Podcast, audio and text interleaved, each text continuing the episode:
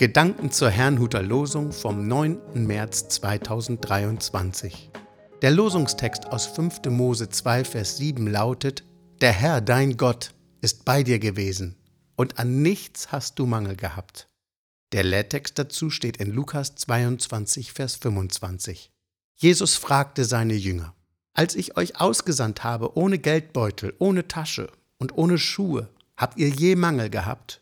Sie sprachen Nein, keinen. Es spricht Angela Mumsen. Keinen Mangel?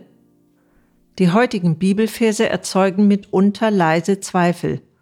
Was ist etwa mit den vielen Menschen, die Hunger leiden, mit denen, die von Armut bedroht sind? Und was bedeuten die heutigen Bibelverse für uns heute? Werden wir nie an etwas Mangel haben, wenn wir zu Jesus Christus gehören? Dazu möchte ich einmal den Apostel Paulus zitieren. Für die Welt sind wir Unbekannte, aber Gott kennt uns. Wir sind Sterbende und dennoch leben wir. Wir werden geschlagen und kommen doch nicht um. In allen Traurigkeiten bleiben wir fröhlich. Wir sind arm und beschenken doch viele reich. Wir haben nichts und besitzen doch alles. Nachzulesen in 2. Korinther 6, die Verse 9 bis 10. Diesen Versen kann man nun keineswegs entnehmen, dass das Leben als Christ frei von Problemen ist. Dennoch klingt gleichzeitig eine Fröhlichkeit heraus, die ganz offensichtlich nicht den äußeren Gegebenheiten entspringt. Irgendwie scheint es möglich, in mangelhaften Umständen keinen Mangel zu haben. In allen Traurigkeiten bleiben wir fröhlich, schreibt Paulus.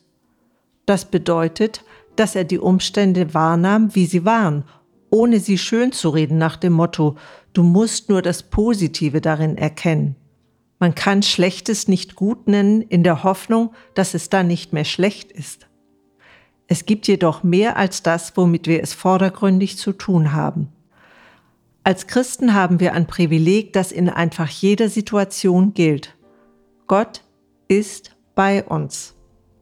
Diese Tatsache war es, die Paulus sagen ließ, wir haben nichts, und besitzen doch alles. Er ließ sich schlichtweg nicht auf eine Ebene reduzieren, sondern sah in aller Not auch den Reichtum, den er durch die Verbindung zu Jesus Christus hatte. Aus dieser Verbindung heraus war es den Jüngern möglich, ohne Geldbeutel, ohne Tasche und ohne Schuhe das Evangelium zu verkünden, als Jesus sie aussandte.